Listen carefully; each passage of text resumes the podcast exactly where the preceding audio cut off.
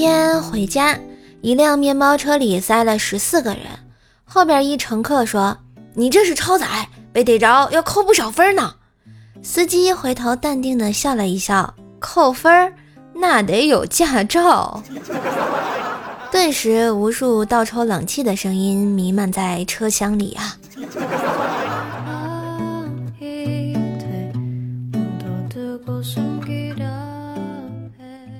冰棍哥跟老婆逛街，巧遇老同学，闲聊两句后各自走开了。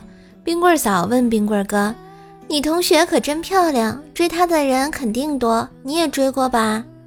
冰棍哥急忙否认：“哎呀，哪能啊！她那么好看，就凭咱这歪瓜裂枣的长相，简直呃想都不敢想。”冰棍嫂语气阴冷地说：“哼，那么说说看，你当初死缠烂打的追老娘，心里到底是个什么想法呀？啊？”啊！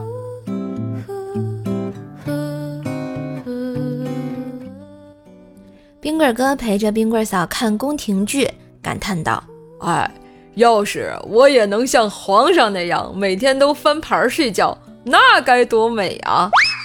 冰棍嫂说：“想翻牌睡觉是吧？好的，哀家去给你准备。”不一会儿啊，就拿出了一堆牌子，然后说：“来，宝贝，你翻翻。”冰棍哥拿起牌子一看，尼玛，睡地上，睡书房，睡沙发，睡走廊。不愧是冰棍嫂啊，拿捏冰棍哥死死的呢。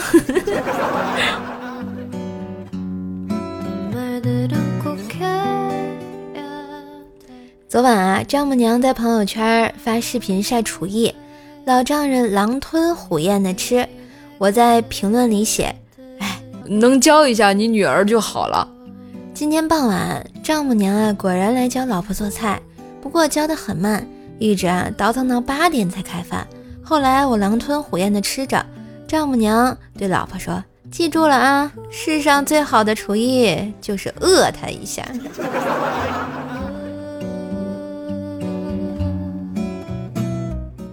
今天早上啊，物理老师走进教室，大喝一声：“赶紧把所有窗户关上！”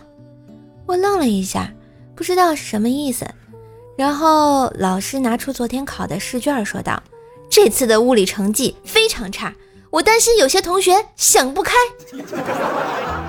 看了看我旁边的窗户，唉。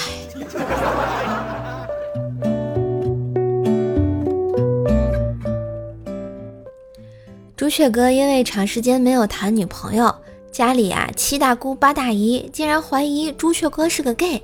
朱雀哥妈呢，这时候站了出来说道：“我儿子怎么可能是那个呢？”朱雀哥心怀感激地看着妈妈，没想到他接着说：“他就是长得丑，太伤自尊了。”